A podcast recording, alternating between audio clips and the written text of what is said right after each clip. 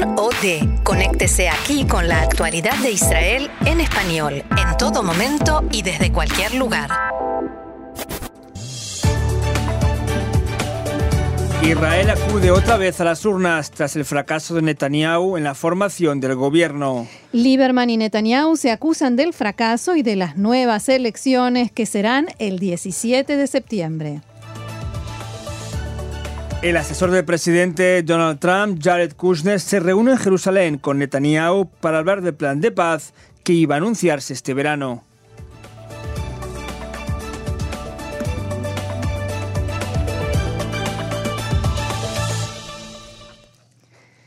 Bien, vamos al eh, desarrollo de la información. Los pronósticos más pesimistas, especialmente para los propios diputados israelíes, se cumplieron a medianoche al finalizar el plazo para la formación del gobierno. En el momento en que el primer ministro Benjamin Netanyahu entendió de forma definitiva que no tenía el apoyo de los cinco escaños del partido Israel Beitenu que lidera a Víctor Lieberman y por tanto solo contaba con 60 de los 120 diputados, dio luz verde a la votación para la disolución de la Knesset. De esta forma, el Parlamento israelí votó con una mayoría de 74 a favor y 45 en contra de la disolución de la vigésimo primera legislatura, pese a que este hizo su juramento hace exactamente un mes. Antes del desenlace, Netanyahu intentó mediar entre los partidos ultraortodoxos e Israel Beitenu sobre el delicado asunto de la ley de enrolamiento. Todas las propuestas fueron rechazadas por Lieberman, que por su parte señaló que no eran nuevas. La desesperación de Netanyahu de no traducir en gobierno su gran victoria del pasado 9 de abril incrementó a medida que se acercaba el plazo de 42 días dado por el presidente Reuben Rivlin. Un ejemplo fue la oferta al líder laborista Avi y su número 2, Tal Russo, de entrar en el gobierno a cambio de importantes carteras como la de defensa. Tras la votación de la disolución de la Cámara, empezó oficiosamente la campaña electoral de cara al 17 de septiembre. De momento se centra la campaña en una guerra de acusaciones bastante dura y fuerte entre el Likud de Netanyahu e Israel Beitenu de Avigdor Lieberman. El primero en hablar fue el exministro de Defensa, que anoche trató de justificar su posición que al fin y al cabo, recordemos, desencadenó la nueva cita electoral. Lieberman dijo que la culpa es del Likud por no aceptar su propuesta de aprobar la ley de reclutamiento de ultraortodoxos tal y como estaba en su texto original y fue aprobada en primera lectura hace un año. Según Lieberman, las ofertas de compromiso recibidas en las últimas horas para lograr la formación del gobierno y evitar elecciones fueron una pérdida de tiempo para dejar sin valor y efecto la ley.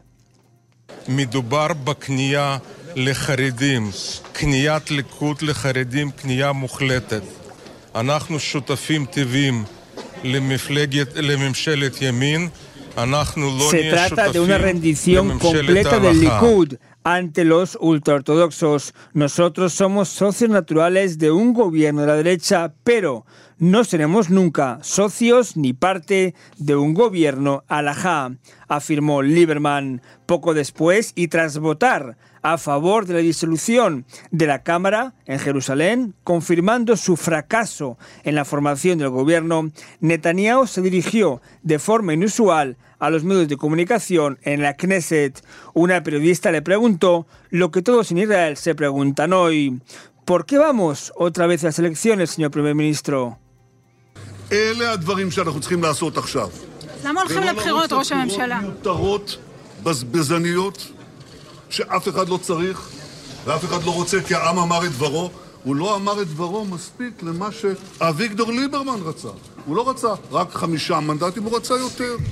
Son elecciones innecesarias, despilfarradoras, que nadie quiere y necesita. El pueblo dijo lo que tenía que decir, pero quizás no lo suficiente como a Víctor Lieberman quería. Lieberman quería más de, de los cinco escaños que recibió y como quería más, lleva a todos a las elecciones con una actuación falsa. Antes de abandonar la Knesset aseguró que hizo todo lo posible para evitar las elecciones y volvió a atacar a Lieberman pensando ya en la cita electoral del 17 de septiembre.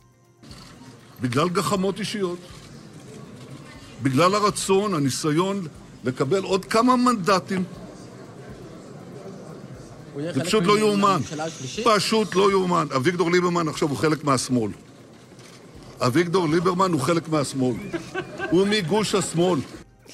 Debido a sus caprichos personales y su deseo de querer más escaños, es algo increíble, simplemente increíble. A Víctor Lieberman es parte de la izquierda, ahora pertenece al bloque de izquierda, decía Netanyahu. En el Likud se plantean anunciar en la campaña electoral que no formarán gobierno con Lieberman. Lo que ya ha anunciado el partido de Netanyahu es que centrarán muchos recursos en lograr el voto en la comunidad de origen ruso, es decir, el sector en su mayoría de derechas y laico que vota a Lieberman desde hace 20 años cuando creara el partido.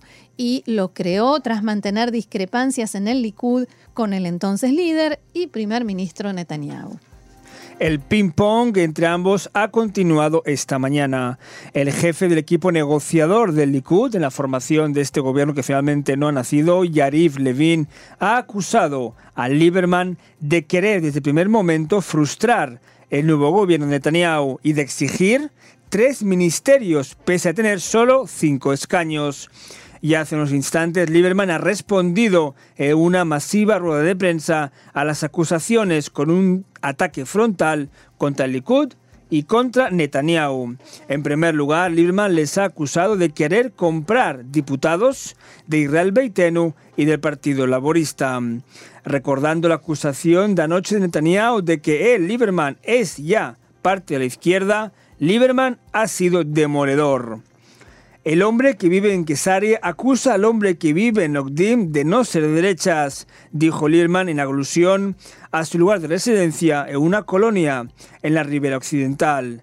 Pero Lieberman siguió abrimos comillas, Netanyahu votó en el Parlamento a favor de la evacuación de colonias y retirada de Gaza. Fue el primer ministro que pidió perdón ante el dictador Erdogan, el primer ministro que frustró la ley de pena de muerte, el primer ministro que evitó y evita la evacuación del asentamiento ilegal de Han al-Ahmar, el primer ministro que respondió a los 300 misiles de Hamas dándoles dólares. Lieberman no quiso anunciar que tras las próximas elecciones recomendará o no a Netanyahu como primer ministro, aunque dejó en claro que no apoyará al líder centrista Benny Gantz, al que definió como una persona excelente. Desde el primer momento, el Likud no quería a Israel Beitenu y en el último mes intentó comprar diputados de mi partido para formar gobierno, añadió Lieberman en una entrevista posterior con la emisora Khan. El diputado del Likud, Yoav Kish, fue claro. Es el político más cínico y egoísta de Israel que aspira a ser candidato a primer ministro. Nuestro error fue no detectar a tiempo su plan de no entrar en el gobierno. Preguntado sobre si obtendrá 18 escaños como espera Lieberman, Kish pronosticó que Israel Betenu no llegará ni siquiera a los votos necesarios para estar en la Knesset.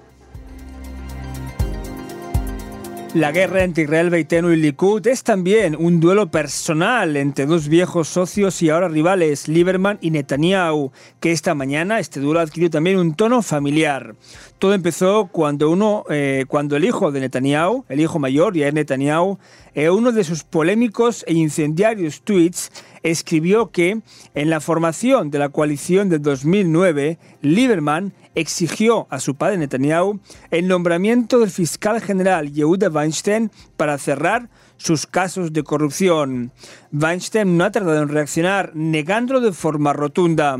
No conocía a Lieberman hasta que fui nombrado asesor legal del gobierno y fiscal general, ha dicho Weinstein, mientras Lieberman ha sido más rotundo al enviar a Netanyahu a visitar al psiquiatra del distrito. En otro tuit, Yair Netanyahu tuiteó un artículo que se refería a los testigos desaparecidos durante el juicio a Lieberman por corrupción hace unos años. Desde el Partido Centrista, Azul y Blanco y el Laborismo han acusado a Netanyahu de pensar solo en sí mismo al querer seguir gobernando y no permitir, como marca la ley, que el presidente Rubén Rivlin encargara la formación de gobierno a otro diputado tras su fracaso en los últimos 42 días. Para los líderes de Azul y Blanco, Israel se hubiera ahorrado las innecesarias elecciones si Netanyahu desde el principio hubiera renunciado ante los tres casos de corrupción de los que ha sido imputado. Desde Cajol Labán reiteran que apoyarían el gobierno si pusieran en la jefatura a otro dirigente del Likud y volvieron a denunciar que Netanyahu quiere gobernar para promover leyes contra el poder de la Corte Suprema de Justicia y para evitar que pueda ser juzgado mientras ejerce. De cara a las elecciones, el número dos del bloque centrista Yair Lapid aclaró que el candidato será otra vez Benny Gantz. Ante las acusaciones de egoísmo y de violar normas hasta ahora respetadas, como permitir a otro diputado intentar formar gobierno, el legislador del Likud, Miki Zohar, afirmó en primer lugar, queríamos formar gobierno, pero como Lieberman no lo permitió, disolvimos la Cámara para que Gantz no pudiese intentarlo. En cualquier caso, no tenía ninguna posibilidad de conseguir mayoría. Y seguimos en la familia Netanyahu, porque la oficina del fiscal del distrito de Jerusalén y los abogados defensores de la esposa del primer ministro Sara Netanyahu llegaron en la tarde de ayer a un acuerdo en el marco de un proceso de mediación. Recordemos, en julio del 2018, Sara Netanyahu fue acusada de los delitos de fraude y abuso de confianza agravados por las circunstancias debido a que ordenó comidas para la residencia del primer ministro en Jerusalén por un valor de más de 350.000 shekels, a pesar de que había ya personal empleado para cocinar en la residencia. En base al acuerdo alcanzado entre las partes, Netanyahu admitirá haber cometido un delito menor del que se le acusaba en principio, que era fraude. En su lugar, se le imputará el delito de explotación deliberada de un error ajeno. En consecuencia, deberá restituir solo 45.000 shekels en compensación al Estado y para una multa de 10.000 shekel. Las partes deben presentar el acuerdo ante el presidente del Tribunal del Distrito de Jerusalén, Avital Gen. En otra causa en la que está involucrada Sara Netanyahu, la esposa del primer ministro presentó en la mañana de hoy una declaración en la que rechaza acusaciones de maltrato que le hiciera una ex empleada de la residencia oficial.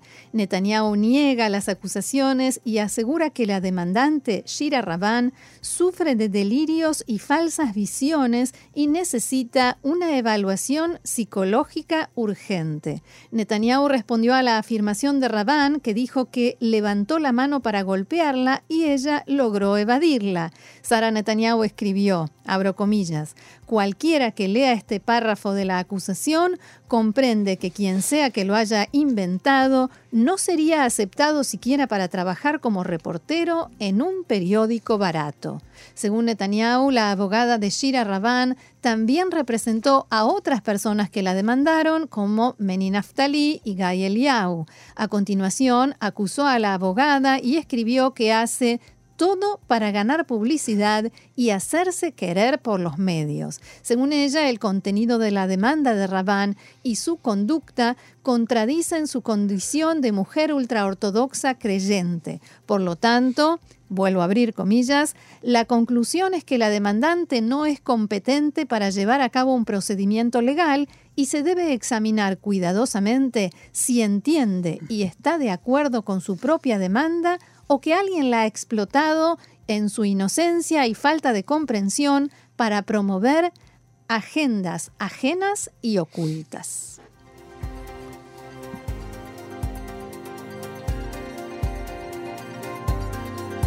El asesor especial y yerno del presidente de Estados Unidos Donald Trump, Jared Kushner, y su emisario especial en la zona, Jason Greenblatt, llegaron anoche a Israel, procedentes de Jordania, y se reúnen hoy jueves con el primer ministro Netanyahu. Fuentes diplomáticas norteamericanas dijeron a Khan que después de la decisión de hacer nuevas elecciones en Israel, la administración Trump tiene intención de mantener su convocatoria de la cumbre económica del mes próximo en Bahrein tal como está planificado. La fuente agregó que el plan de paz será difundido públicamente en el momento adecuado y cuando tenga mayores posibilidades de éxito, según las evaluaciones de la Casa Blanca. Mientras tanto, un dirigente de autoridad palestina, Saeb Barikat, dijo anoche que, después de lo sucedido en Israel, el acuerdo del siglo quedará para el próximo siglo. Al mismo tiempo, el presidente palestino Mahmoud Abbas anunció oficialmente a Bahrein que los palestinos no asistirán a la cumbre organizada por el gobierno de Estados Unidos. Abbas dialogó con el representante del Reino de Bahrein, quien por su parte le aclaró que su país no organiza la cumbre y solo es el huésped. Abbas viajó a la Meca en Arabia Saudita, donde, recordemos, participará en un encuentro de líderes árabes que durará solo dos días.